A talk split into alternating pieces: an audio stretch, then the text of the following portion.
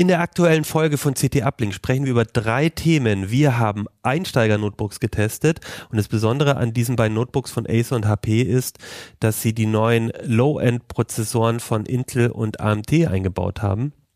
Wir schauen uns Mesh-Systeme an. Sieben Hersteller die ähm, Nodes für die gesamte Wohnung äh, verkaufen. Damit soll man seine Wohnung mit Wi-Fi 6 besonders gut bis in alle Winkel äh, mit WLAN versorgen können. Und zum Schluss geht's um Fernwartungs- oder Fernhilfesoftware. Jeder kennt dieses Szenario, äh, jemand ruft an, hat ein Problem mit dem Computer, man möchte ihm helfen. Dafür gibt's die Klassiker von äh, äh Klassiker Teamviewer, und AnyDesk, aber wir haben uns quelloffene Alternativen angeguckt, äh, mit denen man ähm, auch helfen kann und das Schöne ist, man installiert die auf dem eigenen Server und hat dann alles in der eigenen Hand. Bis gleich.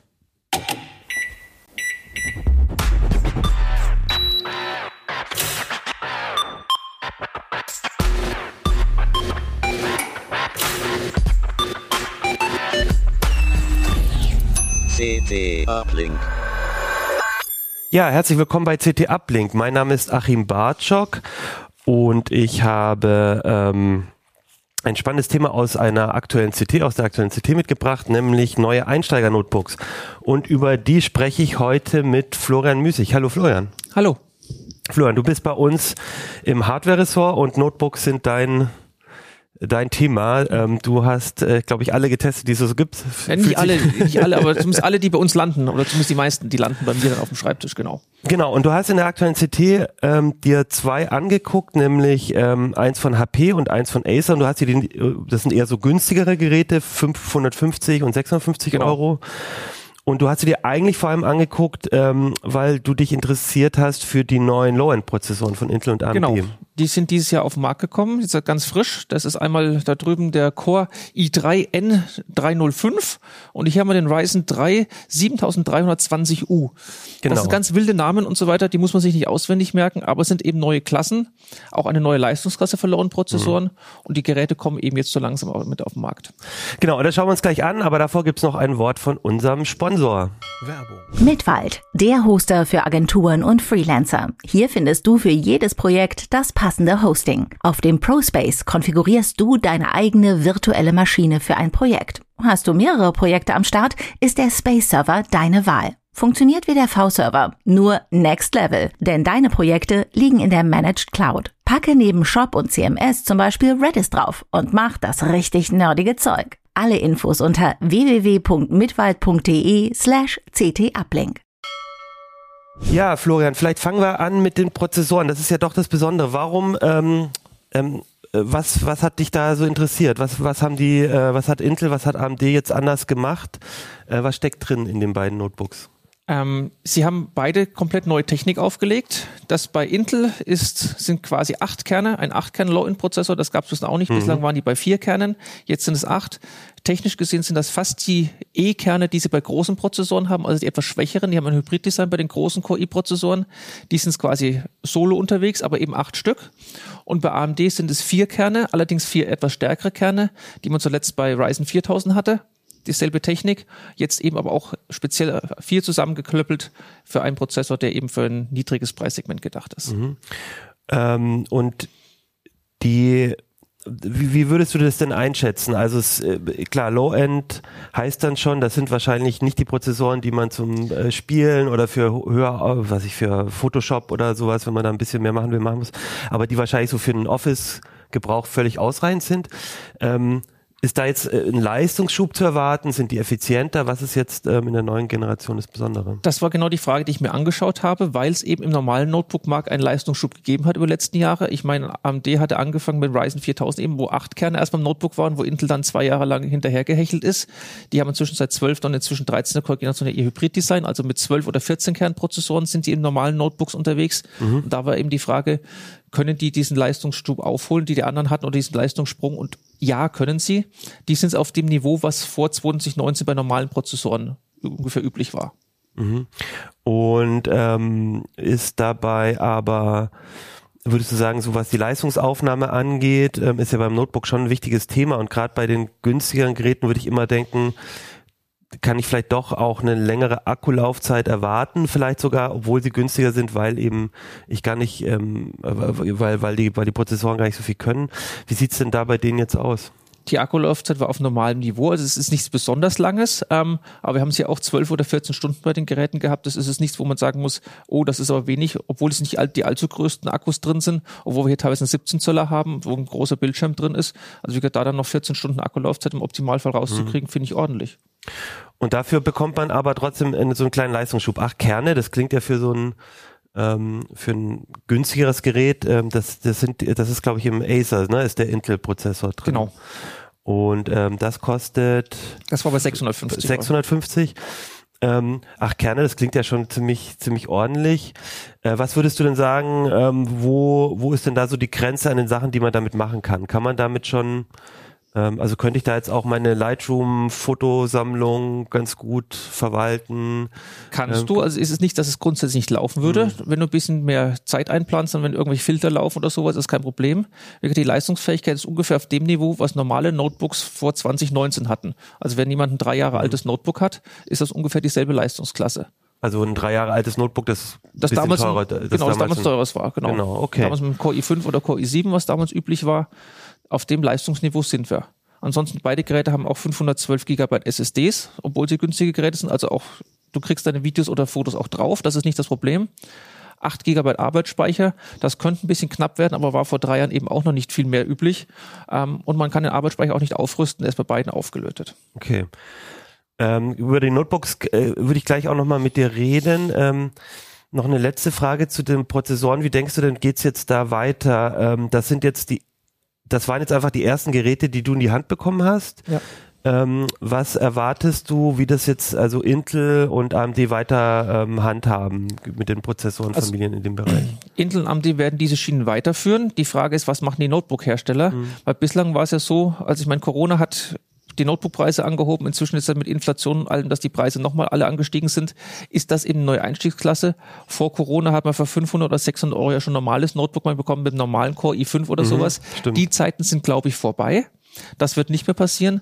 Ähm, es gibt in diesem Preisbereich noch Geräte, aber das sind dann eben Geräte, die auch schon, oder die Barebones, die zugrunde liegende Designs, sind eben auch schon drei Jahre alt, von 2019. Aber man sieht aktuell im Markt noch viele Geräte, die günstig sind, wo eben ein Core i der zehnten Generation drin ist oder ein Ryzen 4000 oder gar noch 3000 Prozessor. Das ist eben die 2019er oder 2020er mhm. Generation. Diese Geräte werden einfach weiterverkauft neue Geräte, die entwickelt werden für den Preisbereich, werden jetzt dann eher diese Prozessoren drin haben. Und ich glaube nicht, dass da nochmal irgendwas dann kommen wird, dann, dass da in dem Preisbereich nochmal dann besonders aktuelle Technik oder beziehungsweise schnellere Technik drin sein wird. Okay, das heißt auch äh, mit dem äh, ähm, jetzt muss ich mal gucken, mit dem Core i3 N305 und dem Ryzen 7320U, das sind so auch die ähm, ähm, in der Prozessorfamilie äh, so, so die, die dann in dem Low-End-Bereich die leistungsstärksten sein das werden? Das sind jeweils die ja, Leistung, also ja. es gibt doch einen Ryzen 5, aber der ist ein 100 Megahertz schneller oder sowas, das ja. ist nicht das Thema, aber der Core i3 N305, mhm. das ist der schnellste von dieser günstigen okay. Prozessorschiene. Gut, dann, dann äh, gucken wir uns mal die Notebooks nochmal im Speziellen an, denn die zeigen ja dann doch auch ein bisschen, was mit der mit dem Prozessor geht, aber es sind ja vielleicht auch tatsächlich interessante ähm, Einsteigergeräte jetzt äh, für, für ähm, in dem Preisbereich. Ähm, fangen wir mal an mit dem mit dem Acer. Also das ist ähm, das mit dem Intel, mit dem 8 genau. Da würde ich jetzt erwarten, ähm, 8 Kerne, ähm, das, das fühlt sich alles relativ ähm, relativ gut an bei der Bedienung, alles äh, fluffig, wie ich, wie gesagt, wie so ein Gerät von, von 2019, das auch schon ein bisschen höher war. Ähm, wie war denn da so deine Wahrnehmung generell? Genau das, was du gesagt hast. Ja, also, okay. gesagt, es gilt aber für beide. Also wie gesagt, da ist es nicht, ja. dass da irgendwas besonders lahm wäre oder ja. irgendwas. Ähm, das ist einfach der Stand der Technik.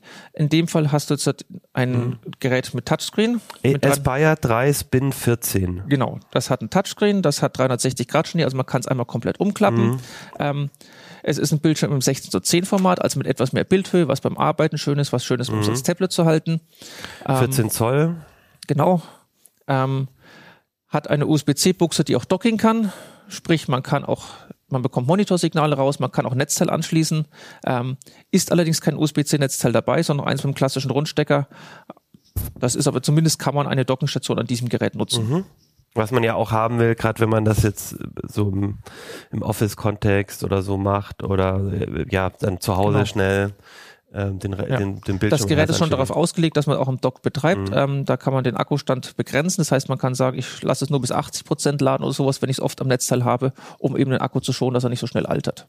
Also eigentlich finde ich für so einen, für diesen günstigeren Preisbereich ja gar nicht so üblich unbedingt. Das, also gut, mit USB-C hast du jetzt einfach die Möglichkeit. USB-C ist eben die große Sache, was eben ja. bei den günstigen Notebooks ja. noch viel fehlt. Beim anderen Gerät, das hat auch USB-C, aber das kann eben über USB-C nur USB-Daten okay. schicken. Und das kann eben auch schon Docking. Das ist aber eine Entscheidung, die der Hersteller vom Notebook getroffen hat. Das mhm. liegt es nicht an den Prozessoren, äh, die AMD und Intel liefern. Auch was als Display reinkommt, welches Format das hat, welche Akkukapazität mhm. dazu gepackt wird, was an Schnittstellen dran ist. Das ist einfach das, was die Hersteller draus machen. Und das liegt jetzt nicht technisch daran, was die Prozessoren liefern oder können. Okay, wie hat dir denn sonst so, was ist dir noch aufgefallen bei dem äh, Aspire 3? Also das, ähm, ähm, man muss ja schon, denke ich mal, in dem Preisbereich ein bisschen Kompromisse eingehen. Welche würdest du denn da sehen?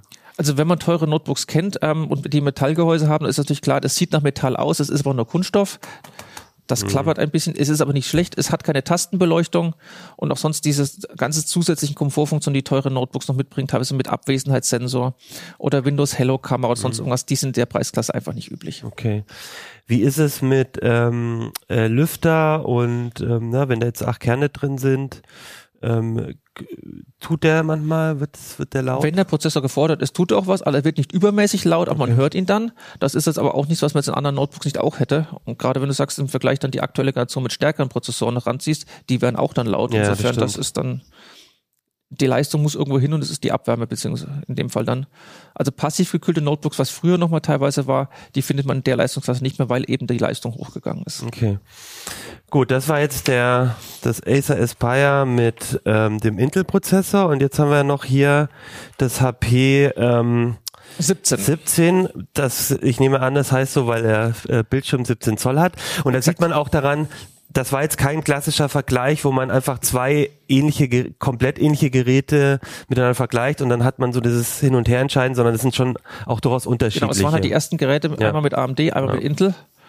Genau. Das ist halt ein großer 17 Zöller zum Arbeiten. Siehst du daran, dass ein Ziffernblock dann daneben ist, mhm. in der Tastatur.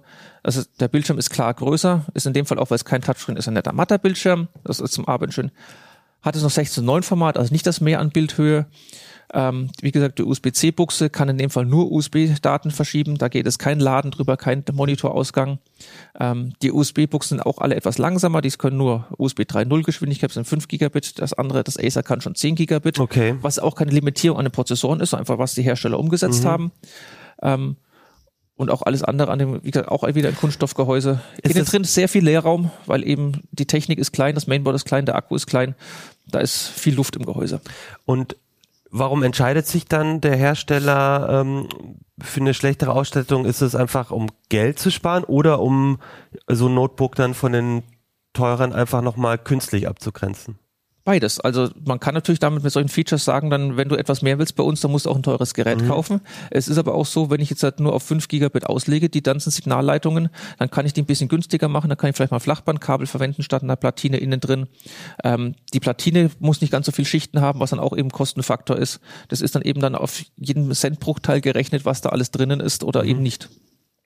Okay, und das ist ja auch sogar noch mal ein bisschen günstiger, 550 Euro waren das. Genau. Also das, ähm, äh, genau. Und du hast schon gesagt, USB-C, da muss man äh, mit Einschränkungen äh, ähm, quasi leben, weil es eigentlich nur darum geht, dass es letztendlich genau, es ist, ein Buchse, ist einfach nur die Buchse. Genau, es ist eine runde, die kleine runde Buchse, das ist die alte eckige. Ansonsten ist, kommt aber genau dasselbe bei raus. Also ich, ich kann Netzzell anschließen, es passiert nichts, aber es lädt halt auch nicht. Ja. Ähm, ich kann auch Monitor versuchen anzuschließen, wird auch nichts dabei passieren. Habe ich alles getestet. Es ist halt wirklich so, diese Buchse ist nur darauf ausgelegt, dass sie USB-Daten ausgibt oder annimmt, aber eben nichts für Monitor oder Docking. Also eigentlich für wenn genau. ich einen Stick habe, der einen anderen Stecker vorne dran hat, weil ich ihn bei anderer Peripherie schon ja. habe, kriege ich ihn da auch ran ohne Adapter, aber ansonsten ist es Aber da würde ich, würde ich sagen, so für den, äh, wenn man auch zu Hause schon so ein bisschen moderner eingerichtet ist, was Computerperipherie angeht und was ähm, und also und, und auch vielleicht auch in die Zukunft gerichtet ähm, sich das anguckt, dann ist das eigentlich wirklich, finde ich, ein, ein großer Nachteil. Gut, man muss dazu sagen, es ist halt auch ein 17 Zoll Gerät. Das heißt, die Frage ist, wie viele Leute werden ja. einen anderen Monitor dazuhängen. Ja. Das ist auch immer diese Abwägungssachen, die getroffen werden. Aber es ist natürlich auch klar, in ein paar Jahren gibt es ja auch den USB-C-Zwang für Smartphones, wird jetzt bald kommen und dann mhm. irgendwann auch für Notebooks.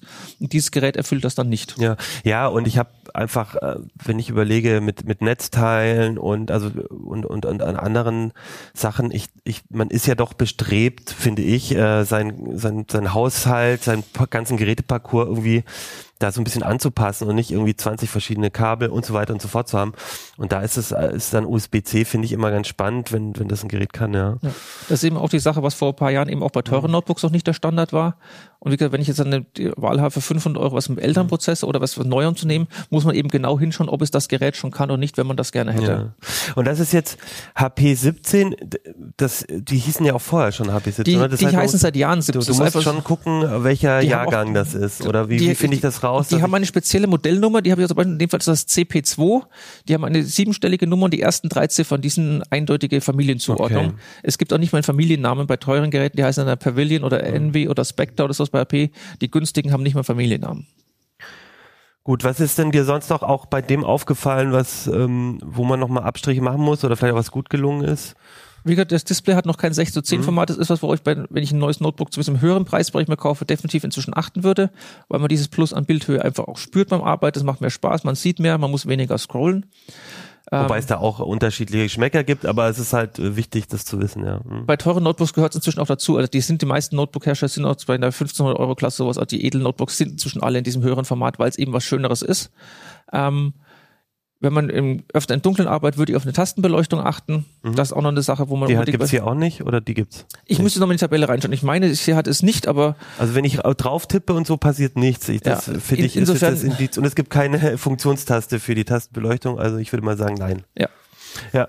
Das ist eine Sache. Ähm, wie gesagt, Schnittstellen muss man schauen. Es hat auch jeder Hersteller, ob es eine HDMI-Buchse dran ist, ob es links oder rechts ist. Ob es, ich meine, auch da gibt es Geschmäcker. Manche mhm. wollen den Stromanschluss unbedingt link haben, manche wollen unbedingt rechts haben. Ähm, es sind bei beiden Geräten auf beiden Seiten Anschlüsse da. Das heißt, das, das habe ich dann schon mal.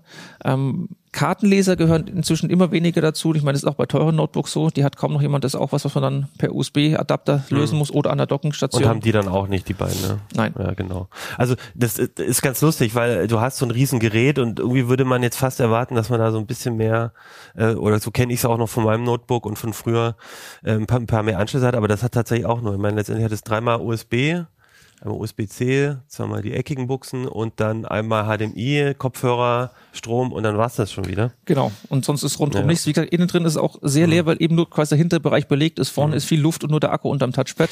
Ist hier noch ein, ein, ein, ein Lautsprecher? Die Lautsprecher sind gut, Lautsprecher gehören natürlich dazu. Und die sind bei beiden auch wahrscheinlich also okay, um mal ein YouTube-Video darauf mitzugucken. Man kann mal YouTube, ich, ich würde es keine Party damit beschallen wollen, aber okay. um, um, um, mal was zu hören, sind sie okay. Und das HP mit dem äh, mit dem Ryzen-Prozessor, wie ist es da mit ähm, mit Lüfter, mit Lautstärke, ähm, war genau, das auch alles in Ordnung? Auch, also ich, okay. Eines von den beiden war bei 1 Sohne maximal, eines war bei 1,2 Sohne, das ist ungefähr dasselbe, das, das merkt man mhm. in unserer Messkabine, aber nicht im täglichen Alltag.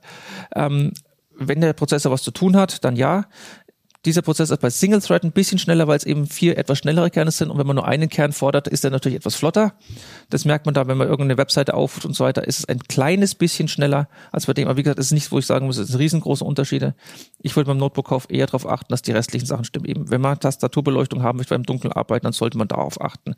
Wenn man Schnittstellen möchte, dass Bildschirmgröße passend oder das ganze Gerät halt passend dazu aussehen, was man eher möchte. Möchte man eher was Kompatibles haben für unterwegs, was auch schön kompakt in den Rucksack passt will man lieber was Großes haben, weil man eh zu Hause sagt, man ist nur am Schreibtisch damit unterwegs, eher darauf achten. Wie ansonsten Prozessoren werden in dem Fall eher hinfällig, weil die Features sind ungefähr dasselbe. Man kann mit beiden okay. dasselbe machen als Hersteller, aber was die Hersteller eben daraus machen, ist doch noch ziemlich unterschiedlich. Äh, letzte Frage jetzt. Ist das die neue Generation der Prozessoren? Das ist sehr spannend, auch wenn man sich technisch damit auseinandersetzen will. Aber die Frage, die ich mir natürlich als ähm, Notebook-Käufer jetzt noch stellen würde, wäre, ähm, ist es für mich aktuell spannender, jetzt diese neue Generation in den beiden Notebooks zum Beispiel zu kaufen oder kaufe ich vielleicht ein bisschen älteres Mittelklasse-Notebook, das ich vielleicht dann auch schon für den Preis bekomme? Wäre die Frage, kriege ich in dem Preisbereich auch ganz gute Alternativen und würdest du sagen, Das Problem ist, der Markt ist extrem im Wandel noch, schiebt alles und es gibt halt auch immer Aktionen, nicht nur Black Friday, auch so mhm. zwischendurch bei Ostern und sonst irgendwas, wo dann Hersteller mal irgendein Gerät gerade für 100 Euro weniger raushauen. Ja. Und ich meine, in dem Preisbereich sind 100 Euro einfach ein riesengroßer Unterschied. Mhm. Wenn ich da kurzfristig Schnapper machen kann, dann ja. Darum, wie gesagt, weniger auf die Prozessoren achten, sondern eher auf die, die anderen Features, okay. die der Notebook dann bietet. Das heißt, einfach im Preisvergleich in dem, in dem Bereich gucken und dann muss man sich nicht jetzt unbedingt für den neuesten Prozessorgeneration entscheiden. Ähm, wenn man ähm, woanders die Features findet, die man eigentlich braucht, dann ja. lieber, äh, dann tut es doch aus. Und dann vielleicht einfach auch die alten Test von dir ein bisschen. Also man sitzt meistens ja vor dem Bildschirm bei so einem Notebook. Das heißt, wenn der Bildschirm okay ist, dann passt das ganze Notebook ja. schon mal. Ich würde kein Notebook nehmen, wo noch ein älteres TN-Panel drin ist. Das ja. sind die besonders blickwinkelabhängigen. Die findet man leider im günstigen Preisbereich immer noch. noch ja. Bei den beiden ist nicht. Das ist schon richtig. Aber wie gesagt, wenn man noch tiefer geht vom Preis her, dann soll es passieren. Da würde ich definitiv einen Bogen drum machen, weil das macht keinen Spaß. Okay. Ja, dann vielen Dank, Florian, für den Einblick. Ich glaube, ähm, wir sind jetzt gut informiert über die beiden Geräte, aber generell, das war ja quasi der Meta-Kontext auch über was da auf dem Prozessormarkt passiert. Und ich würde sagen, ähm, dann sind wir mal gespannt, welche Geräte jetzt noch auf den Markt kommen mit den, mit den Prozessoren und dann laden wir dich einfach wieder ein. Gerne. Ja, vielen Dank. CT Uplink. Ja, herzlich willkommen bei CT Uplink. Mein Name ist Achim Bartschok und ich habe heute ein Thema aus der CT, nämlich das aktuelle Titelthema Mesh WLAN ausreizen. Und damit wir überhaupt äh, äh heute äh, erfahren, was Mesh-WLAN-Systeme überhaupt sind und wie sie funktionieren und welche Unterschiede es bei den verschiedenen ähm, Herstellern gibt, äh, habe ich einen sehr ähm, kompetenten Gast äh, hier, nämlich Ernst Allers. Hallo Ernst. Hallo. Ernst, du bist bei uns äh, für ähm, ja, ich, ich würde sagen, WLAN-Spezialist, auch sehr alles, was mit ähm, Funktechnik, was mit Netztechnik zu tun hat ähm, kennst dich sehr gut aus, hast in deinem Leben, glaube ich, äh, hunderte Geräte schon getestet in dem Bereich. Und ähm, ich glaube, euch war es einfach ein Anliegen, nochmal die aktuelle ähm, Generation der Mesh-WLAN-Systeme zu äh, äh, sich mal genau anzugucken. Deswegen haben wir im Heft auch sowohl Einrichtung-Tipps als auch wie die Technik funktioniert, aber auch einen großen Vergleichstest gemacht. Und du hast, ich glaube, sieben Systeme getestet? Es waren sieben Systeme, ja. Genau, ähm, von allen namhaften Herstellern, oder? Was, was von war da alles dabei? Sieben wichtigsten oder bei uns als am meisten interessant bekannten Herstellern, ja. Welche sind das? Das fängt an bei Asus und hört auf bei TP-Link. Genau. Und das geht preislich so von knapp 170 Euro bis an die 700 Euro. Okay, also auch ein großer Preisrange. Dann lass uns gleich darüber reden. Vorher gibt es noch ein Wort von unserem Sponsor. Werbung. Mitwald, der Hoster für Agenturen und Freelancer. Hier findest du für jedes Projekt das passende Hosting. Auf dem ProSpace konfigurierst du deine eigene virtuelle Maschine für ein Projekt. Hast du mehrere Projekte am Start, ist der Space Server deine Wahl. Funktioniert wie der V-Server, nur Next Level, denn deine Projekte liegen in der Managed Cloud. Packe neben Shop und CMS zum Beispiel Redis drauf und mach das richtig nerdige Zeug. Alle Infos unter www.mitwald.de slash ctuplink. Ja, sieben Systeme getestet im äh, äh Mesh-WLAN-Systeme. Ich würde einmal anfangen generell mit der Frage, äh, was ist überhaupt ein Mesh-System und wozu brauche ich es? Ich bin ja noch so aufgewachsen, ich habe meine meinen Router und wenn ich in der Wohnung in der letzten Ecke kein, äh, kein WLAN mehr habe, dann stelle ich da einen Repeater hin. Ist das äh, so ähnlich? Wie kann ich mir das vorstellen bei einem Mesh? Mesh ist ein bisschen organisierter. Man muss unterscheiden, Mesh ist eigentlich ein Marketingbegriff geworden. Es gab früher mal ein echtes Mesh-Protokoll, manche Systeme verwenden das auch noch, aber das muss man nicht nutzen, um die Daten in der Wohnung dahin zu bringen, wo man sie haben möchte. Generell ist es so, man hat eine Basis und mehrere Repeater, die die Daten weiterleiten. Alles per Funk. Man kann sie aber auch per Kabel anschließen. Und man hat eine einheitliche Haube, um das Ganze zu konfigurieren, den eigenen Funknetznamen einzustellen, gelegentlich das Passwort zu ändern, Gastnetz ein- und ausschalten. Und diese Änderungen, die wandern dann von der einen Stelle, wo man sie anfasst, weiter automatisch auf die anderen Geräte. Das ist der eigentliche Gedanke, ein System. Mhm. Und das heißt, ich kann den, der Router, der braucht natürlich ähm, den ähm, äh, die, die feste, die, die, das Kabel mit, mit dem, mit dem, äh, mit dem, mit, mit meinem, mit meiner Internetverbindung, mit meinem Netz. Ähm, aber äh, jeder dieser zusätzlichen Nodes, der könnte, ähm, kann per Kabel irgendwo angeschlossen sein, wenn ich das die Möglichkeit habe in meiner Wohnung. Aber im Prinzip können die auch alle per WLAN miteinander dann weitersprechen und das weitergeben. Das ist natürlich die einfachste Lösung, mhm. weil da muss man kein Kabel ziehen. Genau. Aber die Daten gehen dann eben zweimal durch die Luft, was immer ein bisschen Verschnitt mit sich bringt. Und ähm, das heißt, das ist dann wahrscheinlich nicht ganz so äh, schnell. Das hängt davon ab, wie mhm. du die ganze Sache anordnest. Mhm. Generell bei Funk gilt, man kann es sehr schwer voraussagen, wie schnell es wird. Das hängt auch davon ab, was dein Nachbar macht oder dessen Netzwerk gerade. Wenn da viel in der Luft los ist, muss dein System sich zurückhalten und umgekehrt. Mhm. Und das ist einer der Punkte, die mit Wi-Fi 6 und der WLAN-Technik, die wir jetzt getestet haben in Mesh-Systemen, etwas besser wird. Mhm. Wi-Fi 6 definiert nämlich, wenn ich das fremde Netz nur schwach höre, darf ich trotzdem senden. Das heißt, die vorhandene Airtime wird besser ausgenutzt und dadurch kriegst du einen Geschwindigkeitsgewinn tendenziell. Und das stört sich aber auch gegenseitig nicht, weil quasi mein ähm, äh, bei mir nur das ankommt, was dann auch in meinem Netz ist, weil es dann das stärkere genau. Signal ist. Ja, also das ist wie, stellst dir vor, in einem großen Festsaal sind mehrere kleine Gesprächsgrüppchen, mhm. die nutzen alle denselben Funkkanal, Sprache. und äh, wenn alle nicht zu laut werden, funktioniert ja. das Ganze. Ja. Und wenn es dann doch nicht funktioniert, dann kann man das ja auch technisch ähm, dann äh, regeln, dass man dann dann gibt's halt Fall, Fall Dann hält man die eine Gruppe die Klappe, bis die andere fertig ist ja. und umgekehrt. Ja, okay. So hat äh, WLAN früher funktioniert, aber durch dieses äh, Special Use, wie man es nennt, ähm, funktioniert das Ganze ein bisschen besser. Mhm. Und äh, du hast gerade schon gesagt, Wi-Fi 6 ist so der aktuelle Standard. Das, äh, wann, das ist jetzt schon eigentlich länger. Wir haben jetzt schon immer wieder Berichterstattung dazu gehabt, neue Fritzbox, neue Router, die, die das bekommen. Und jetzt würde ich sagen, ist das einfach der Standard, wo man auch, wenn man, glaube ich, jetzt neue Geräte kauft, darauf achten sollte, dass man Wi-Fi 6 hat. Also oder? wenn du jetzt dein Netzwerk komplett renovieren willst, mhm. hast eine sehr alte Installation, so von Wi-Fi 4 Zeiten von mhm. vor fünf bis zehn mhm. Jahren und brauchst jetzt wirklich was Schnelleres, weil du zum Beispiel einen schnelleren Internetanschluss kriegst, dann würde ich jetzt nichts älteres als Wi-Fi 6 mhm. mehr kaufen. Ja.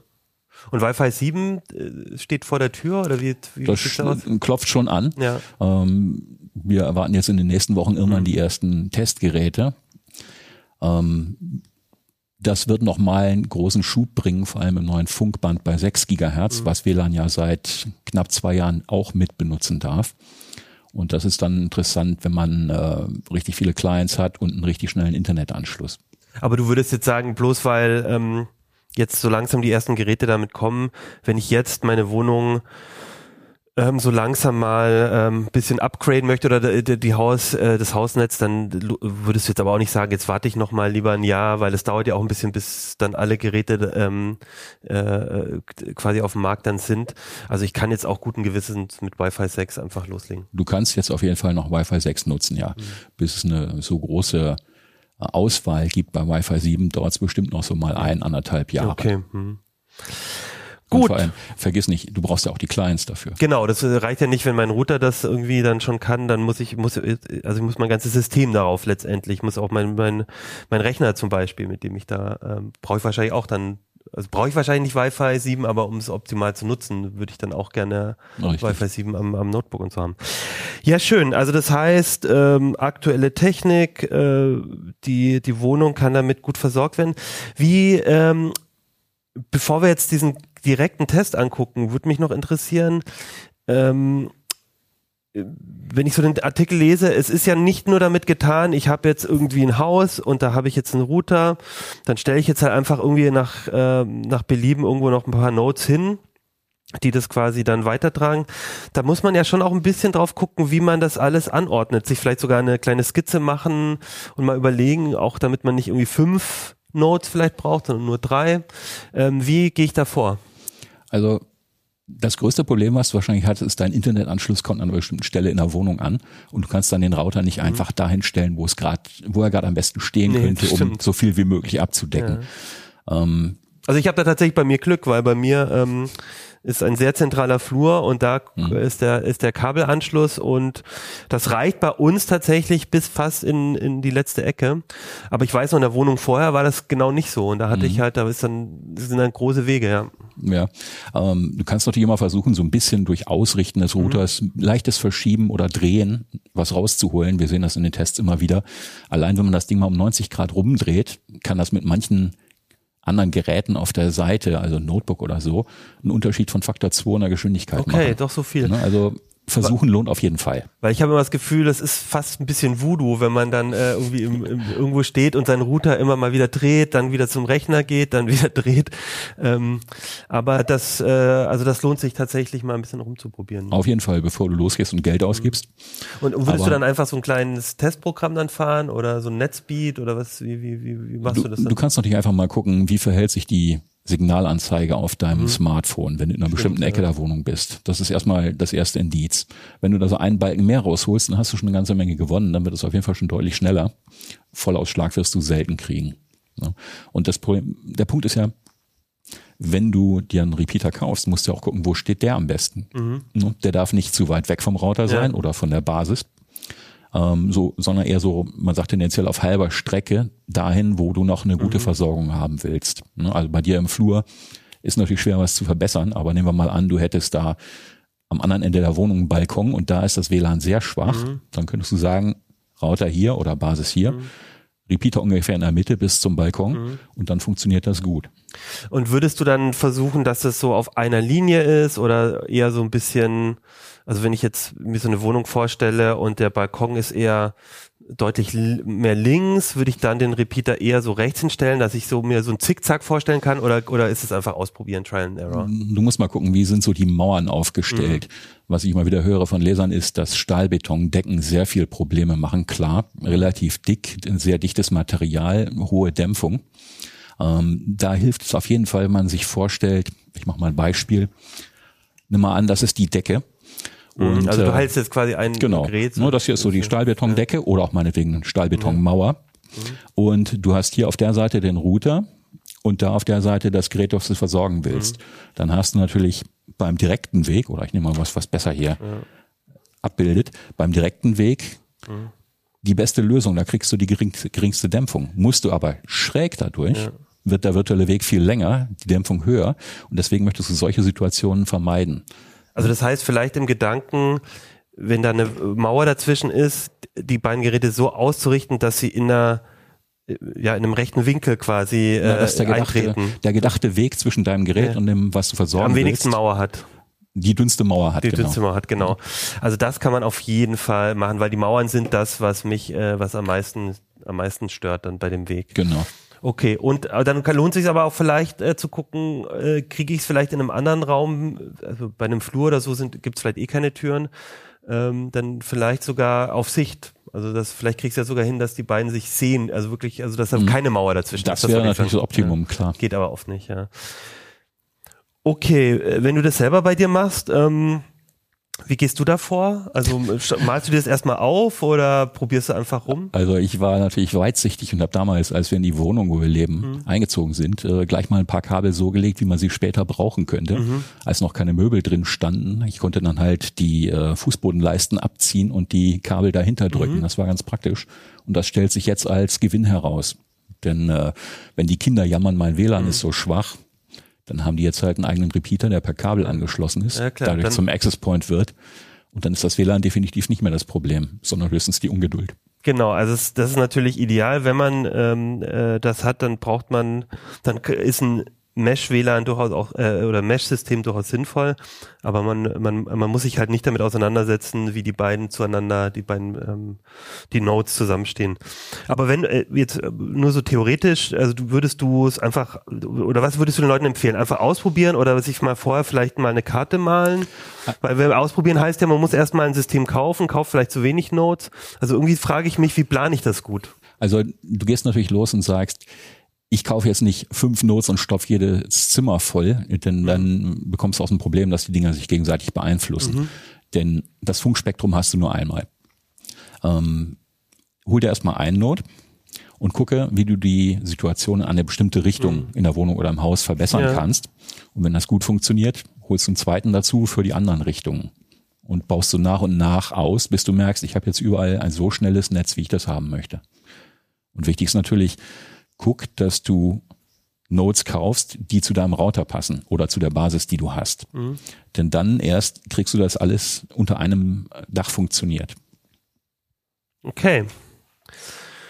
Gut, wollen wir noch mal kurz über den Test sprechen. Also du hast ähm, dir sieben Systeme angeguckt. Ich nenne jetzt einfach mal alle Hersteller. Asus, AVM, Devolo, D-Link, Netgear, Telekom und TP-Link.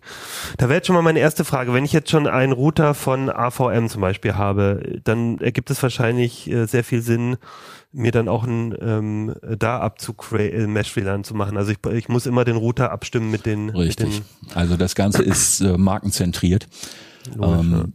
Du kannst zwar prinzipiell so einen AVM-Repeater auch mit einem Telekom-Router betreiben, aber es wird dann nicht ganz so ideal mhm. funktionieren wie systemrein sozusagen.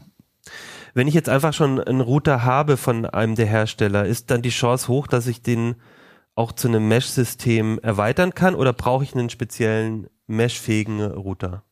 Ähm, das ist eine Softwarefunktion. Der Router muss mitspielen und die Repeater müssen mitspielen, aber manche Hersteller pflegen ihre Systeme und so hat auch VM zum Beispiel auch dieses Thema Mesh oh, vor Größenordnung sieben Jahren mit äh, diesem Fritz OS 7.0 eingeführt. Das heißt, wenn ich da eine aktuelle Fritzbox zum Beispiel habe, dann kriege ich, dann habe ich da dann hast du Sicherheit auch die Möglichkeit, so ein die Mesh Grundlagen für Mesh, genau. Ja. Und dann ist es eigentlich nur sinnvoll, auch einen Repeater von mhm. AVM zu kaufen und das Mesh damit aufzubauen. Mhm. Und du hast gesagt, die Preise sind bisweilen sehr hoch. Liegt es daran, dass die ähm, verschieden viele Nodes haben dann im, in so einem Grundpaket oder ist es einfach eine Herstellerentscheidung? Die sind teilweise unterschiedlich ausgestattet.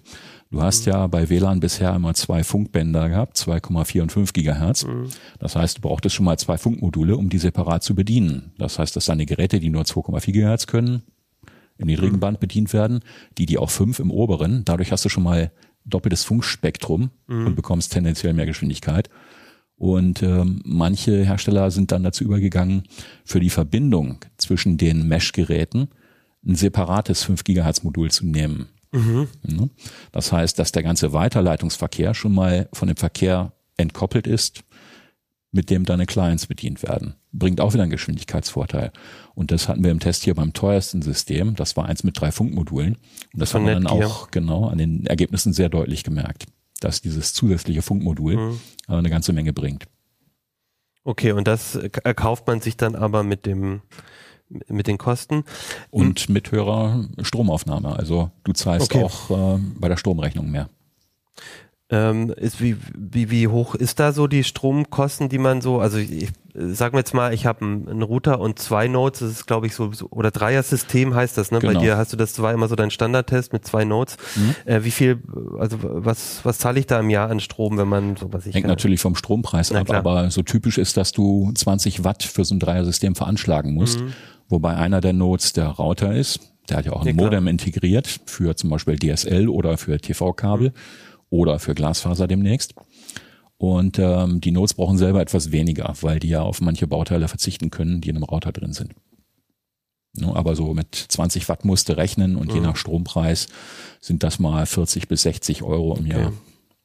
Also schon jetzt nicht extrem, aber das kann sich natürlich auf die Zeit auch man zusammenrechnen das, und das merkt man dann, ne, wenn man ein System hat mit das 300 Euro oder so jetzt sag ich mal kostet, dann braucht das äh, aber im Jahr immer noch mal ein Sechstel äh, seiner Kosten auch nochmal in, in ist quasi über die Stromrechnung. Wobei man ja auch sagen muss, bin ich, ne, ich brauche ja eh einen Router, also auch ohne auch ohne Mesh. Ohne Internet Notes, ist schon schlecht, wird, klar. Genau, ohne Mesh Notes ähm, ähm, braucht hat man wird man trotzdem bei 30, 25 Euro wahrscheinlich landen. Mhm.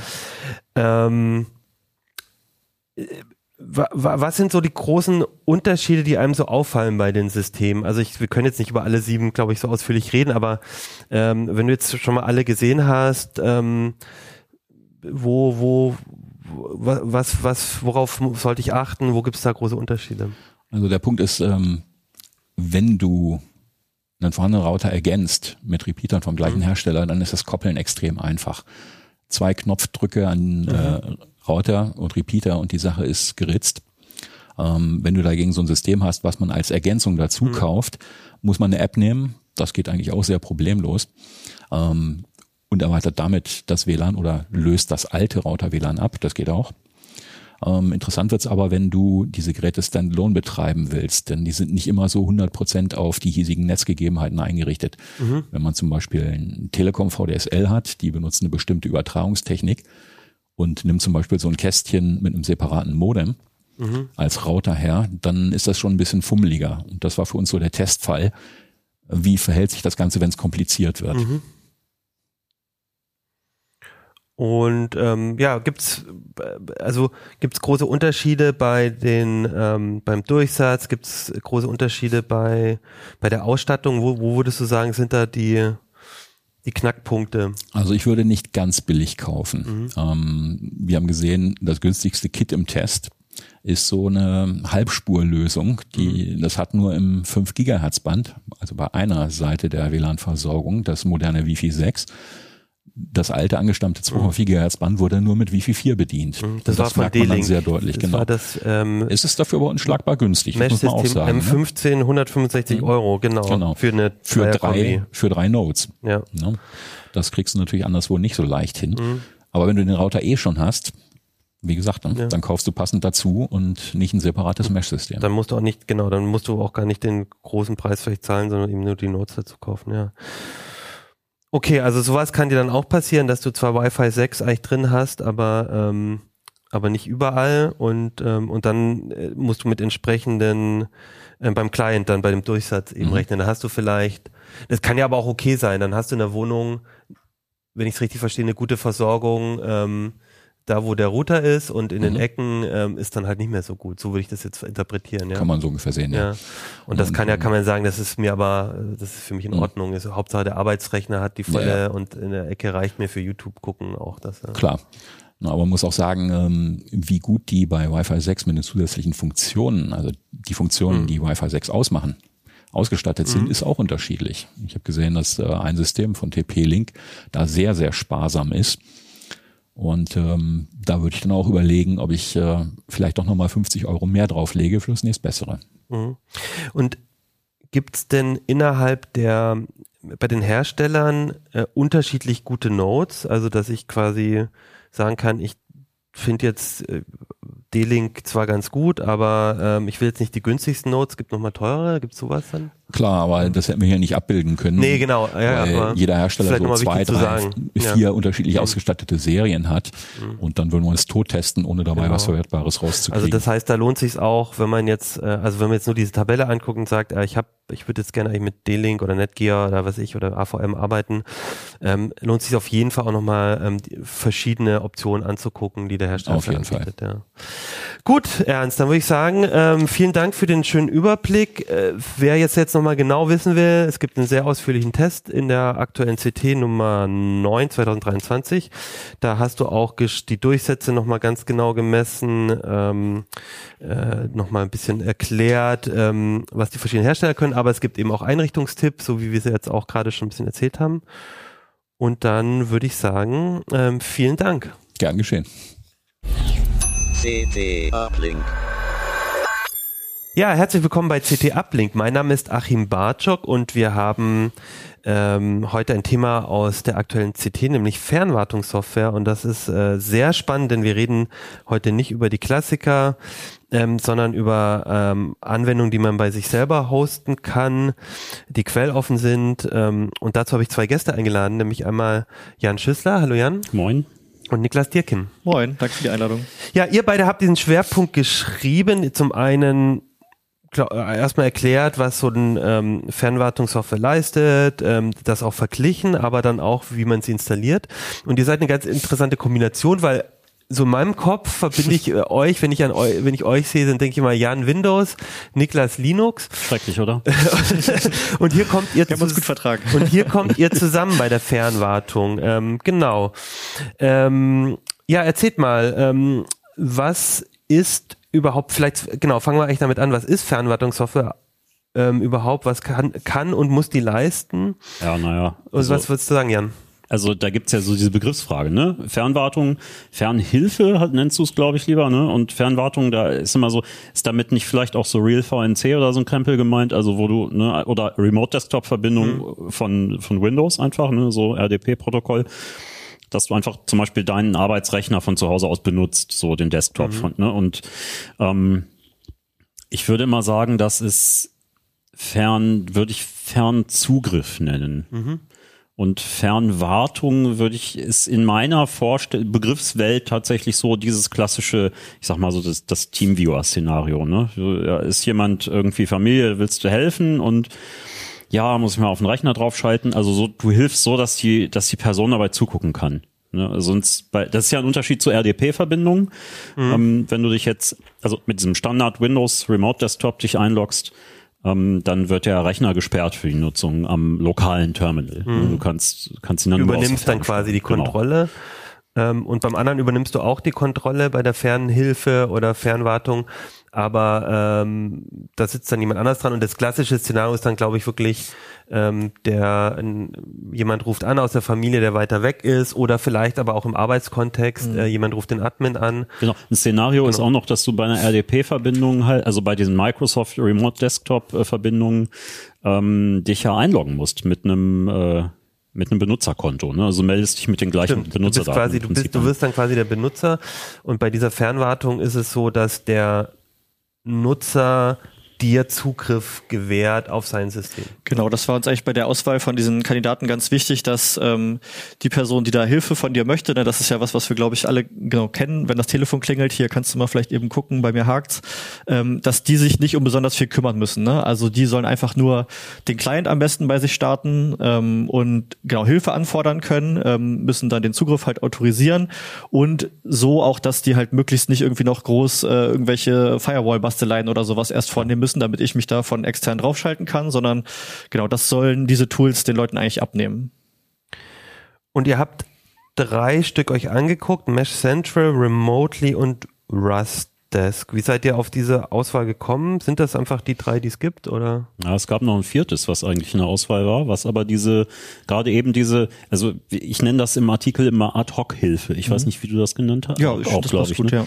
Ad-Hoc ist halt so dieses, äh, äh, hey, ich brauche Hilfe, ich gebe dir einfach so ein so ein Code durch irgendwie, ne, oder starte einfach ein Tool, was Vorkonfiguration schon drin hat und da kann sich der andere gleich draufschalten. Ne? Und ähm, das war mit Airport hieß das, glaube ich, ne? Also R, der Buchstabe Airport. Und das war, ja, ich fand das sehr unübersichtlich. Ich glaube, das ging auch nicht so wirklich. Ne? Also du konntest das schon, du konntest so Clients dafür konfigurieren, aber fand das nicht Also sehr intuitiv bei- für bei- die Gegenseite. Bei diesen äh, dreien, genau, handelt es halt sich halt einfach um Open Source Tools, die man halt selber hosten kann. Das heißt, ähm, genau, dass wir halt selber irgendwo die Backend-Software aufsetzen können und aber für diejenigen, die halt Hilfe brauchen, ne, also die müssen sich dann halt einfach nicht um besonders viel kümmern. Ne? Das war uns halt, wie gesagt, ähm, besonders wichtig und die Tools unterscheiden sich halt so ein bisschen im Funktionsumfang. Ne? Also das Rust Desk, das ist wirklich so die klassische, ich würde mal sagen, TeamViewer AnyDesk ähm, Alternative. Das ist auch von der Benutzeroberfläche her sehr ähnlich. Ne? Also wer schon mal TeamViewer oder AnyDesk benutzt hat, ähm, der findet sich da sofort zurecht. Ne? Da hat man dann halt irgendwie einen, einen sechsstelligen ähm, Code, den man einfach wie so eine Telefonnummer durchgibt. Ne? Dann kann man die Anfrage abschicken. Das muss dann nochmal bestätigt werden. Ähm, genau, bei Mesh Central verhält es sich ein bisschen anders. Ähm, das geht schon wirklich, da würden, würde ich sagen, können schon wirklich eher so Admins äh, von profitieren, die halt wirklich professionell ähm, Fernhilfe leisten. Das ist wirklich, um halt eigentlich ja einen ganzen Rechner Fuhrpark ähm, zu verwalten, ähm, da Fernzugriff anzufordern. Aber je nachdem, wie man es halt benutzt, eignet es sich auch prima für diese Ad-Hoc-Hilfe. Ne? Also was wir meinten, wo man mal Freunden oder Familien hilft, da bringt das zum Beispiel ähm, den sogenannten Assistenten mit, ähm, wo ich dann einfach ähm, der Person, die mich um Hilfe bittet, einen Link schicken kann. Die kommt dann auf ähm, genau auf meine Mess Central Instanz sozusagen wird sie verwiesen, lädt halt da eine ausführbare Datei runter, die wird angeschmissen und dann kann darüber Hilfe angefordert werden. Und ähm, sobald das durch ist, ähm, habe ich auch keinen Zugriff mehr auf diesen Rechner. Gut, dann bevor wir jetzt nochmal genauer drauf gehen, würde ich jetzt einmal nochmal erklärt haben. Also genau, der große Unterschied ist, ich muss irgendwo einen Server haben, der die Verbindung zwischen meinem Rechner und dem de- meines Gegenübers, dem ich helfen möchte, äh, aushandelt. Und das ist jetzt erstmal komplizierter, als wenn ich einfach so einen bestehenden Dienst ähm, ben Das- benutze. Aber ich habe natürlich auch die komplette Kontrolle über da- das System. Also das ist ja schon ein sehr großer Eingriff in, in meinen in, in, in, mein, in, mein, in, mein, in meine Daten, in meinen Mhm. Computer, wenn da irgendeine Firma dazwischen sitzt, wo ich, ähm, wo ich bei jemand anders quasi den Rechner übernehme ja sogar, ne? Genau. So, also das heißt, ich behalte da den kompletten Zugriff. Ist das der Grund, warum das für euch attraktiv war? Auch. Also der Hauptgrund war eigentlich, also das natürlich auch, ne, weil Grundgedanke, die Tools sind quelloffen und du kannst es selber hosten, das ist ideal eigentlich. Ähm, der eigentliche Anlass war, dass sich halt immer mehr Beschwerden über TeamViewer und inzwischen auch über AnyDesk häufen, dass vor allem Privatanwendern dann immer mal wieder geschäftliche Nutzung unterstellt wird. Ne, Bei TeamViewer sagen die das gar nicht so genau. Hm. Und das ist eigentlich blöd, die weil die geschäftliche Nutzung eigentlich was kosten würde und dann wollen die genau. sagen, ne? und dann äh, sagen du sie, nö, was du kannst es jetzt einfach nicht mehr nutzen. Entweder du zahlst oder du lässt es aufwendig freischalten, begründest dann, warum du Privatnutzer. Und das ist so wa- was, wo man dann als Privatnutzer tatsächlich denkt, ey, komm Leute, das, das, kann es nicht sein. Ne? Also die, die versuchen einen so ein bisschen, klingt das so zu drängen, ähm, die, die kostenpflichtigen Pakete zu machen, weil eigentlich diese Programme auch kostenlos sind. Mhm. Das heißt, allein jetzt vom Preis her grundsätzlich wäre es jetzt kein Argument, zu den anderen Produkten zu gehen.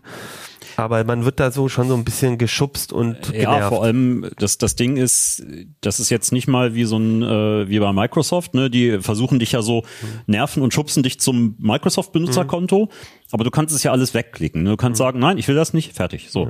Ähm, bei denen ist es dann teilweise so, dass es einfach erstmal nicht mehr funktioniert, wenn du halt das unterstellt kriegst. Ist besonders Und- ärgerlich, wenn es gerade dringend ist, ne? Und Ja. es wirklich klemmt. Und äh, ich glaube, AnyDesk legt das sogar offen, warum sie, äh, was die Parameter sind. ne? Also ich habe meine, ich hatte das von von einem Leser, der das geschrieben hat, dass dann zum Beispiel die Anzahl der Sessions, die man schon äh, absolviert hat, angezeigt wird, dass da einfach gezählt wird. Ähm, Teamviewer hat da auch auf Nachfrage sehr explizit nicht drauf geantwortet. Also sie haben gesagt, dass das, ne, wenn man das sagen würde, dann wüsste man natürlich auch, hätte man eine Handhabe, wie man es umgeht. So, ne? Und Ja, und wenn man es tatsächlich geschäftlich benutzen möchte, dann ist das ja auch ein Argument vielleicht zu Genau. einem, äh, wie du gesagt hast, Mesh Central, das schon, eh schon darauf ausgelegt ist, ähm, vielleicht einen größeren Genau, richtig. äh, Fuhrpark an Geräten zu verwalten. Okay. die Daten liegen halt bei dir, ne? Und wie die das aber dann sozusagen handeln, die Tools, das ist halt nochmal sehr unterschiedlich, ne? Also bei Rustdesk, der Rustdesk-Server, der besteht halt aus zwei Teilen, einem sogenannten ähm, ID-Server oder Verbindungsserver und einem Relay-Server. Der kann aber, also ne, durchaus auf derselben Kiste betrieben werden. Ähm, und der ist sozusagen einfach nur dafür da, den Handshake äh, zu organisieren. Ne? Also da wird sich einem Verfahren bedient, das nennt sich äh, TCP Hole Punching. Das ist halt, klingt erstmal ein bisschen gruselig, das ist aber was, was zum Beispiel auch andere Peer-to-Peer-Software wie Skype oder so macht. Ne? Also da wird der Server sozusagen stellt nur die ähm, direkte Verbindung zwischen den beiden Clients her, also über zwei ausgehende TCP-Verbindungen, sodass sich halt nichts an der an der Firewall ähm, fummeln muss.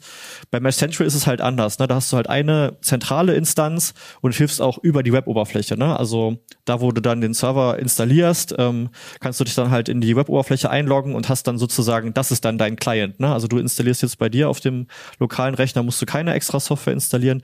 Es gibt da so ausgefuchste Zusatztools noch, die man benutzen kann, aber darauf sind wir jetzt nicht eingegangen, weil diese Web-Oberfläche, da finden eigentlich viel Helfer schon alles, was sie, was sie brauchen. Ne? Und über die Web-Oberfläche kann ich da halt dann auf die Clients springen oder halt ähm, Genau, mir wird auch angezeigt, zum Beispiel, wenn jemand über diesen Assistenten halt Hilfe anfordert. Ne? Also dann blinkt oben bei mir auf, hier Jan sagt, äh, bei mir klemmt's, kannst du mal eben gucken. Ähm, dann kann ich mich da halt draufschalten, wenn er die Anfrage autorisiert. Und das hat natürlich auch den Vorteil, dass ich prinzipiell von überall helfen kann. Ne? Ich brauche nur vielleicht ein Notebook mit einer Internetverbindung, kann mich überall halt in meinen Ja, Server klar, einloggen stimmt. Mhm. und muss nicht zu Hause am Rechner setzen, wenn das Telefon klingelt. Das klingt für mich, also ihr habt jetzt über zwei Produkte aus dem Test schon ein bisschen ausführlicher geredet. Rustdesk, so ein bisschen wie, wie das, was man kennt, wenn man es schnell, ähm, wenn man schnell jemandem helfen will, das ist so eine übliche Oberfläche, vielleicht schon AnyViewer oder so, ähm, ähm, ähm, Teamviewer oder so kennt, ähm, dann, dann passt es ganz gut. Mesh Central eher so ein bisschen mehr für die Profis. Das mit Schwergewicht, ja. Web-Oberfläche. Ähm, ihr habt relativ wenig über Remotely, das dritte, geredet jetzt gerade und ähm, ich habe ja den Test auch gelesen.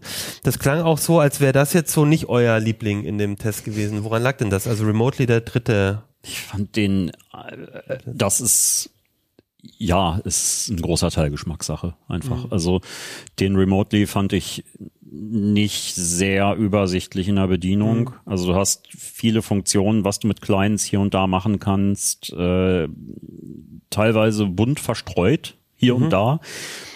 das hat auch Vorzüge. Also du kannst vor allem gerade, wenn du so Rechnerparks hast, du kannst zum Beispiel äh, Skripte voranfertigen Mhm. und äh, die dann quasi als ähm, Massenscripting, sag ich mal, also du kannst ähm, sagen, dieser ganze Batch von Rechnern soll jetzt äh, dieses Skript ausführen. Mhm. Ne? Und dann führen alle Rechner, die, äh, die darauf antworten, dieses Skript aus. Das ist eigentlich schon ziemlich geil. Ähm, ein anderer Teil, auch warum wir die Anleitungen dann nicht gemacht haben, so äh, ausdrücklich für Remotely, ist, äh, weil es nur Englisch ist. Und äh, das klingt für uns völlig banal, aber mh, die Leute, denen man helfen will, sind nie, also man darf einfach nicht voraussetzen, Ja, dass alle mhm. ganz selbstverständlich Englisch und selbst wenn sie Englisch können und sich irgendwie in England verständigen können, heißt das nicht, dass sie mit den ganzen Fachbegriffen was anfangen können. Ne? Und deshalb war das schon dann auch ein Kriterium. Genau, ihr habt auch ganz kurz nur, äh, weil ich jetzt, äh, es gibt den Test, ihr habt die drei Produkte ähm, getestet und dann habt ihr, aber hat äh, Niklas war das, hat auch nochmal eine Beschreibung gemacht, wie man den Server überhaupt aufsetzt im Heft. Und das habt ihr nur für Mesh Central und Rustdesk gemacht, weil ihr gesagt habt, bei Remotely aus den genannten Gründen, man kann sich es angucken, es gibt gute Gründe, sagst du auch, aber das habt ihr jetzt im Heft nicht genau verfolgt. Das meintest du mit, äh, genau das. Genau, da gibt's auch einen anderen Grund, und zwar, dass ähm, das Projekt jetzt auch kürzlich von der Firma halt ähm, aufgekauft wurde Ah, sozusagen. okay. Und der Hauptentwickler halt meinte, ja, ähm, er kann da jetzt erstmal nicht mehr weiter Support leisten. Diese, der Quellcode, der bleibt immer erstmal so noch auf GitHub bestehen, man kann das benutzen, aber wie es mit dem Projekt weitergeht, das war total schwer abzusehen. Ne? Also auch die offizielle Projekt-Homepage, die war während unseres Ja, gesamten das, Testzeitraums äh, nicht erreichbar. Das hat uns alles eher ein bisschen skeptisch gemacht. Man muss ähm, fairerweise sagen, ähm, bei Mesh Central gibt's da gerade so ein bisschen eine ähnliche Entwicklung. Der Hauptentwickler, der hat ganz lange bei ähm, Intel gearbeitet und diese öffentliche Instanz, äh, meshcentral.com, das ist so eine Art Testserver, wo man das auch mal ausprobieren kann, die wird zum Beispiel auch von Intel gerade noch betrieben. Ne? Das soll noch jetzt noch, Moment, wann hat er das veröffentlicht? Es soll noch ein paar Monate auf jeden Fall, äh, soll das noch laufen. Dann kann es aber sein, dass der Server zum Beispiel abgeschaltet wird. Ne? Das ist jetzt nicht weiter schlimm, wenn man seine eigene Mesh Central Instanz ähm, betreibt. Und der Hauptentwickler meinte auch, dass ähm, er da weiter ähm, Pull Requests ähm, sich anguckt und annimmt, ähm, dass er weiter Sicherheitslücken fixen wird. Also die Software, die kann man weiter benutzen, die würden wir auch empfehlen. Aber auch da ist nicht ganz abzusehen, wie es ähm, mit dem Projekt auf Okay. lange Sicht weitergeht. Aber er ist da auch jetzt nicht der Einzige, der da Arbeit reinsteckt. Also darauf muss man dann, ja, typisch ähm, auch Open Source Projekte Mhm. oder so, muss man auch immer ein bisschen drauf gucken, glaube ich. Genau. Ähm, genau. Was ich noch interessant fand, war, ihr habt jetzt schon drüber gesprochen, dass es bei Mesh Central als Client einen Webbrowser gibt. Bei Remotely ist es auch so. Und der Hilfesuchende kann dann auf einem Windows, Linux oder Mac OS sein. Ähm, und der Helfer eben in einem Webbrowser, was praktisch ist. Bei Rustdesk gab's, gibt's auch die Möglichkeit, ähm, auf Smartphones Ja. zu sein. Ähm, also kann ich da dann auch jemand mit einem Android-Gerät ähm, sein Android-Gerät übernehmen und äh, Ja. ihn da unterstützen? Das geht. Oder kannst- äh? Das bieten ja die, äh, ja, sagen wir mal, die großen Fernwartungsnamen, die man so kennt, ne? Mhm. TeamViewer, AnyDesk und Co., die haben das schon länger. Und äh, ja, das, das geht dann auch. Also Mhm. du kannst äh, das, ja, bei Android ist das natürlich immer so, du musst äh, allerhand freischalten, musst Mhm. sagen, ja, das Ding darf eine Eingabehilfe sein, damit man auch die Fernsteuerung machen kann und ähm, Mhm. äh, hier und da diverse Klicks, aber wenn das einmal eingerichtet ist, läuft das tatsächlich ziemlich gut. Dann siehst du halt Okay. den Smartphone-Bildschirm bei iOS. Du, ja, du kannst ein iOS halt nicht fernsteuern. Mhm. Also du kannst einen Bildschirm übertragen und ich meine, ich weiß gar nicht, können die, können diese Programme das, dass du so äh, selber als Helfender halt tippst und man dann auf dem äh, auf dem iPad, sag ich mal, oder auf dem iPhone sieht, wo, äh, wo man hinklicken soll. Also das habe ich schon mal irgendwo, Hab aber das war, glaube ich, bei, bei. TeamViewer oder so. Aber wirklich steuern Okay. geht halt nicht, dafür brauchst Ja. du einen Jailbreak. Aber fand ja. ich fand ich trotzdem interessant, dass das halt irgendwie auch mit mit äh, drin ist, genau. Man muss vielleicht nochmal dazu sagen, diese, all diese Anwendungen, ähm, die verhalten sich auch relativ unterschiedlich, je nachdem, ob die jetzt als portable Variante sozusagen laufen oder halt als installierter Dienst. Ne? Da kann Jan vielleicht gleich noch ein bisschen mehr zu sagen, wie das mit so UAC-Fragen und sowas aussieht. ähm, genau, aber es gibt halt hier und da ein paar Einschränkungen, ne? zum Beispiel auch ähm, Linux, ähm, Linux-Geräte, ähm, die äh, oder wo der Desktop im Wayland-Modus läuft. Ne? Auch da kann man in Ah. der Regel keine Fernhilfe leisten. Ne? Das ist auch zum Beispiel Ja. eine Einschränkung. War jetzt, fanden wir jetzt nicht ganz so relevant, weil halt die meisten Leute, die, also mich zumindest jetzt äh, im Freundesbekanntenkreis anrufen, Hilfe wollen, die sitzen halt vor einem Windows-Gerät. Ähm, aber ne, sollte man einfach wissen. vielleicht genau, erzähl mal, das würde mich jetzt aber trotzdem noch interessieren mit dem ähm, Portabel versus nicht. Also da geht's jetzt einfach darum, da, da also, nehmen wir mal das Szenario, mein mein Bruder ruft mich an und sagt, ich habe ein Problem mit meinem Windows-Rechner, Achim, kannst du mir helfen? Ich habe mir schon mit, mit einem der Dienste äh, eine Infrastruktur aufgebaut auf einem eigenen Server und es kann ihm jetzt einfach sagen, äh, pass auf, lad dir den Client für, sagen wir mal, für Rustdesk runter. Mhm. Und dann kann mein Bruder das als portable Version machen, warum, oder, oder als oder, oder richtig installieren? Oder ja, was ist da der Unterschied? Eigentlich, also portabel ist halt so, du beendest das Programm danach, schmeißt im Zweifelsfall diese Programmdatei weg und dann mhm. ist dieses Programm auch weg. Und mhm. derjenige kann spätestens nach dem Neustart des Rechners, aber eigentlich, wenn du diesen Prozess, dieses mhm. Tool, das kleine mhm. Icon, wie auch immer beendest, ist der Zugriff, Fernzugriff weg. Ähm, wenn du es installierst, äh, ist das halt schon mal für das Szenario, mhm. dass man häufiger mal Hilfe braucht. Okay, so. das heißt, das ist eher so eine ähm, Entscheidung. Ähm, ja. Ein Knackpunkt ist, äh, wo auch andere Tools teilweise besser sind, ähm, ist der Umgang mit UAC, ne? Benutzerkontensteuerung. Dieses, wenn du Admin-Rechte brauchst für irgendeinen Vorgang, dunkelt Windows ja einen Bildschirm ab und zeigt dir so einen mhm. Ja-Nein-Bildschirm an. Darf also wenn ich, ich irgendwie ein Skript starte in der PowerShell, dann braucht es vielleicht erhöhte Rechte, dann kommt erstmal genau. Windows. Oder wenn man was installiert, da kennt man das eigentlich. Genau. Ich will eine Software installieren, das kann ja auch ein Hilfesuchender braucht äh, genau dafür Hilfe. Mein Browser funktioniert nicht, dann sage ich, äh, installiere doch erstmal Firefox. Das mache ich jetzt für dich ich, dann starte ich auf dem fremden Rechner eine Installation und jetzt sagt mir Windows erstmal, dafür brauchst du. Die sind auch, wenn die nicht installiert hm. sind, also so portable Versionen ja. benutzt. Das ist mit allen drei Kandidaten eigentlich nicht so wirklich geil. Also was der Hilfesuchende eigentlich immer machen sollte, ist dieses Programm per Rechtsklick als Administrator starten. Den, welches Programm? Für den größten diesen, diesen, den Client. Den Client, genau, dass ich, also das Tool, was er starten muss, damit mhm. ich zugreifen kann ja, ja. auf seinen Rechner. Ne? Also, und ja. ähm, selbst dann ist nicht ideal. Also ich glaube, bei welchem war das remotely? Ich weiß nicht welcher es war mehr genau, müssen nachgucken. Aber bei einem ist es halt so, wenn die Gegenseite äh, den äh, diesen Client ohne Admin-Rechte startet und ich laufe bei der Fernwartung in eine UAC-Abfrage, reißt die Verbindung einfach ab. Mhm.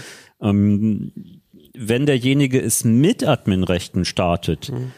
sehe ich, wenn ich eine UAC-Abfrage auslöse, trotzdem nicht diesen Bildschirm. Ich mhm. muss mein Gegenüber bitten, Achtung, jetzt kommt eine UAC-Abfrage, klick mhm. mal auf Ja, wenn die kommt. Danach kann ich ja, aber okay. alles bedienen. Bei einem anderen Programm war es so, dass ich, da war es ein bisschen anders, ne? Da ist es so, dass ich, wenn der, äh, wenn derjenige seinen Client nicht mit Admin-Rechten startet, ähm, er eine UAC-Abfrage abnicken muss und dann sehe ich das Programm, das mit Admin-Rechten läuft, kann es aber nicht bedienen. Okay. Also da, da gibt so ganz, äh, das, ich dachte auch, vielleicht kann man so einen Satz, der das UAC-Problem zusammenfasst. Mhm. Nein, die das verhalten sich alle drei komplett unterschiedlich. Und das also genau, wenn, wenn ich in, bei einem Windows-Rechner helfe, was wahrscheinlich das typische Szenario ist und dort auch in diesen Bereich komme, dass ein ähm, dass irgendwo äh, mit erhöhten Rechten was gemacht werden muss, dann werde ich mit Sicherheit ein bisschen, wird es ein bisschen tricky. Das hast du hier beschrieben. Ich habe gerade geguckt, das sind äh, immerhin mehr als eine Spalte im, im Artikel, die das beschreibt. Das ist vielleicht ganz wichtig, sich zu lesen oder wenn man, wahrscheinlich kriegt man ja auch Hilfe auf den, auf den Webseiten der, der Anbieter, aber äh, also das ist, das muss man wissen vorher, dass es da Probleme ja, geben kann. Also ja. wichtig ist halt, dass du als Helfer das weißt, ja, ne, wie genau, dein Tool sich verhält mhm. und dass, wenn absehbar ist, das mhm. wird irgendein Problem, wo ich sowieso eine UAC-Abfrage kriege, dass du dann denjenigen bittest, sagst, starte das bitte so und wenn so eine Abfrage mhm. kommt, klick bitte auf Ja, mhm. damit ich das Programm danach weiter bedienen kann. Okay. Ne, also ein bisschen Absprache braucht man dann halt. Ja. Ich würde zum Schluss nochmal einmal über das Thema auf dem Server installieren ähm, mhm. sprechen, weil das ja doch dann auch ein bisschen kompliziert ist. Die erste Frage, Niklas, wäre, muss ich das überhaupt machen? Es gibt ja auch durchaus ähm, Anbieter, bei, auch bei Open Source Software, die dann aber selber auch einen Dienst anbieten, wo man einen Server von denen dann vielleicht mieten kann oder so. Gibt's das bei denen auch? Ähm, nee, so ein Managed Hosting ähm, habe ich da nicht gefunden. Ähm, man muss allerdings, um es mal auszuprobieren, muss man jetzt nicht direkt sich einen Server anmieten oder das irgendwie auf dem Heimserver installieren, erstmal da viel Arbeit rein investieren, um mal zu schauen, ob das überhaupt was für einen ist. Ähm, Rustdesk zum Beispiel, die haben auch öffentliche ID und Relay-Server, ne? Also da kann ich das mal kurz ausprobieren. Da habe ich natürlich dann den Nachteil, dieser Server steht halt nicht unter meiner Kontrolle, ne?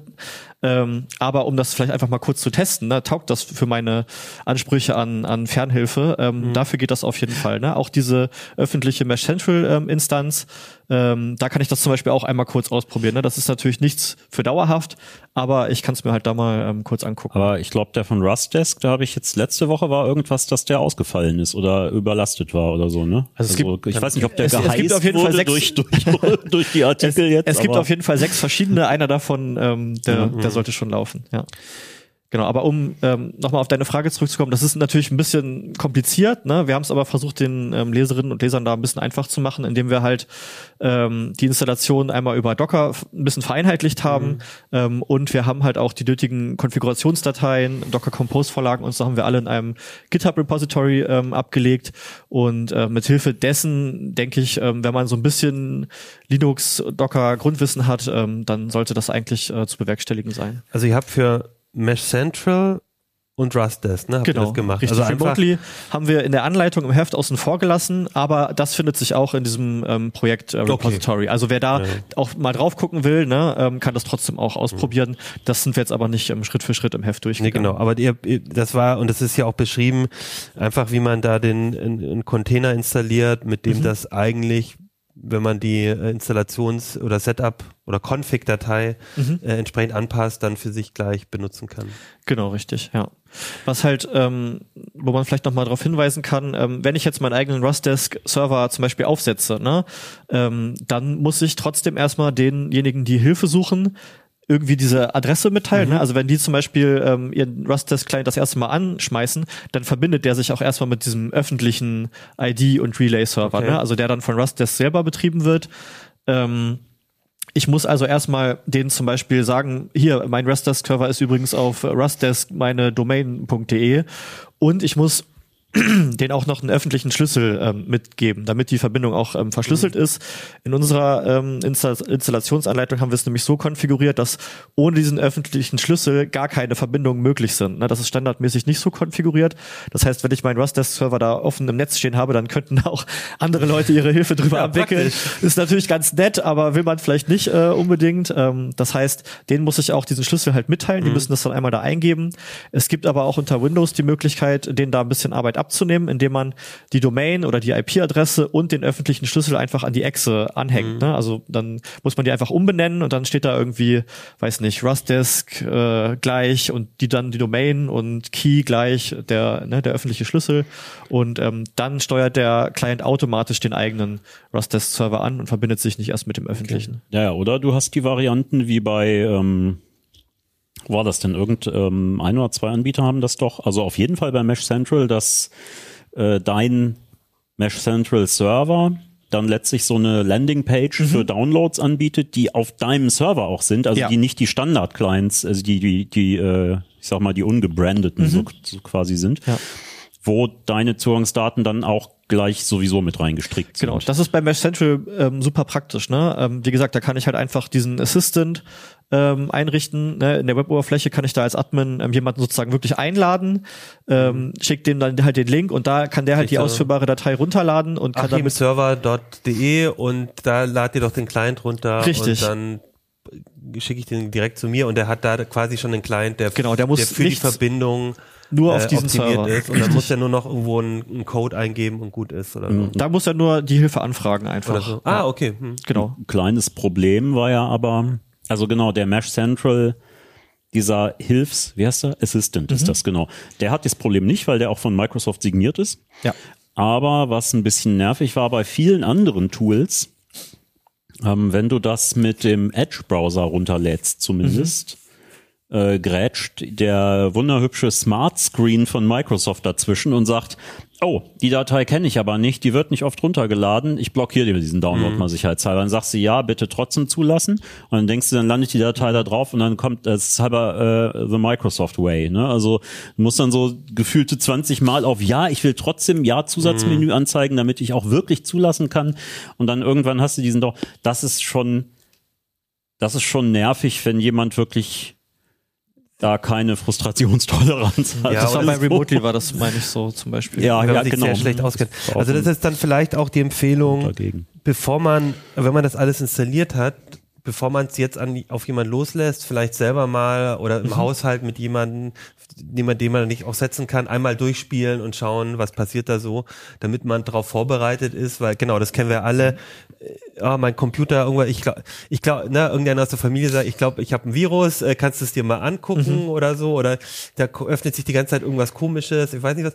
Und in dieser Situation demjenigen dann noch ähm, diese ganzen Geschichten, die du schilderst, ne, irgendwie. Ja, ja, das ist vertrauenswürdig. Schwarz- Ja, trotzdem, und, trotzdem trotzdem runterladen und hier schwarzer Bildschirm, egal, klick einfach weg und so. Das sind ja einfach keine Situationen, die man äh, die man, die man so gerne dann hat in so, äh, dann nicht lieber, Vertrauen lieber einmal, einmal vielleicht vorher durchspielen und, und, und sich damit vertraut machen, ja. Also ein bisschen mehr Aufwand klingt's ja schon, äh, oder ist es, ganz Ist es, klar. ja. Aber hat eben Vorteile. Zum einen, ich habe die ganze ähm, Infrastruktur unter Kontrolle. Ich kann es sogar ein bisschen für meine Zwecke so auch anpassen, dass die Leute quasi den eigenen Client runterladen. Ich äh, werde nicht genervt von irgendwelchen äh, Werbedingern, die mich versuchen zu pushen, doch was zu bezahlen. Ich kann es auch kommerziell dann benutzen. Also und ich glaube für unsere äh, Zuhörer, Zus Zuhörerinnen, Zuschauer, Zuschauerinnen ist es auch spannend, ähm, einfach quelloffen, äh, ein bisschen mehr ein Gefühl dafür zu haben, was macht die Software eigentlich. Ähm, Aber- also alles gute Gründe. Was ich ja Aber heiß was- fand, ne, hier, der äh, Windows-Typ, dass du, ich glaube bei Mesh Central war's, hast du ja, also du kannst ja sowieso bei den Servern Zwei-Faktor-Authentifizierung einrichten. Und du kannst bei Mesh Central, du hast in dem Server direkt eine Windows Hello-Integration über den Browser. Und ne, also das heißt, du Ja, willst cool. dich einloggen und kannst stattdessen Fingerabdruck auf dem Notebook oder so zur Authentifizierung. Genau, das, fand ich sehr vielleicht cool. nochmal zum Schluss, auch gerade, ne, wo du Vor- und Nachteile dieser, dieser äh, Open Source Software halt ansprichst, sowas wie so eine Mesh Central Instanz, ne, wo ich halt irgendwie äh, vielleicht eine ganze Rechnerflotte mit Verwalte, Fernhilfe drüber abwickle, das ist natürlich ein attraktives Ziel, ne? Also da muss man natürlich dann schon auch aufpassen, dass man zum Beispiel seinen eigenen Login äh, gut schützt, ne? Weil wenn ein Angreifer ähm, da sich die Kontrolle drüber verschafft, dann kann der natürlich das Vertrauen, das einem als so PC-Doktor entgegengebracht wird, äh, gut missbrauchen. Also da auf jeden Fall die Zwei-Faktor-Authentifizierung äh, benutzen und so den eigenen Login vernünftig absichern. Auch halt beim ähm, beim Hosten auf dem eigenen Server halt so Best Practices äh, beachten, ne? die Software aktuell halten, das Betriebssystem aktuell halten, ähm, nur mit SSH-Schlüssel äh, zugreifen und so. Also da sollte man natürlich ähm, drauf achten. Aber es lohnt sich. Ja. Ich sage, es lohnt sich. Perfektes Schlusswort, würde ich sagen. Vielen Dank, vielen Dank Niklas, vielen Dank Jan für die für die für die Intro. Wenn ihr mehr wissen wollt da draußen, guckt mal in CT äh, 9 2023, da äh, ist nochmal der Vergleichstest drin, aber vor allem auch die Anleitung, wie man das ähm, selber installiert und äh, der Link zu unseren GitHub Repositories, ähm, über die es, glaube ich, vergleichsweise einfach ist, sich das alles einzurichten. Ja, schön. Vielen Dank euch beiden. Hat Danke Spaß auch. gemacht. Ich glaube, äh, wir haben viele Fragen beantworten können und dann würde ich sagen, bis zum nächsten Mal. Danke. Ciao. Tschüss.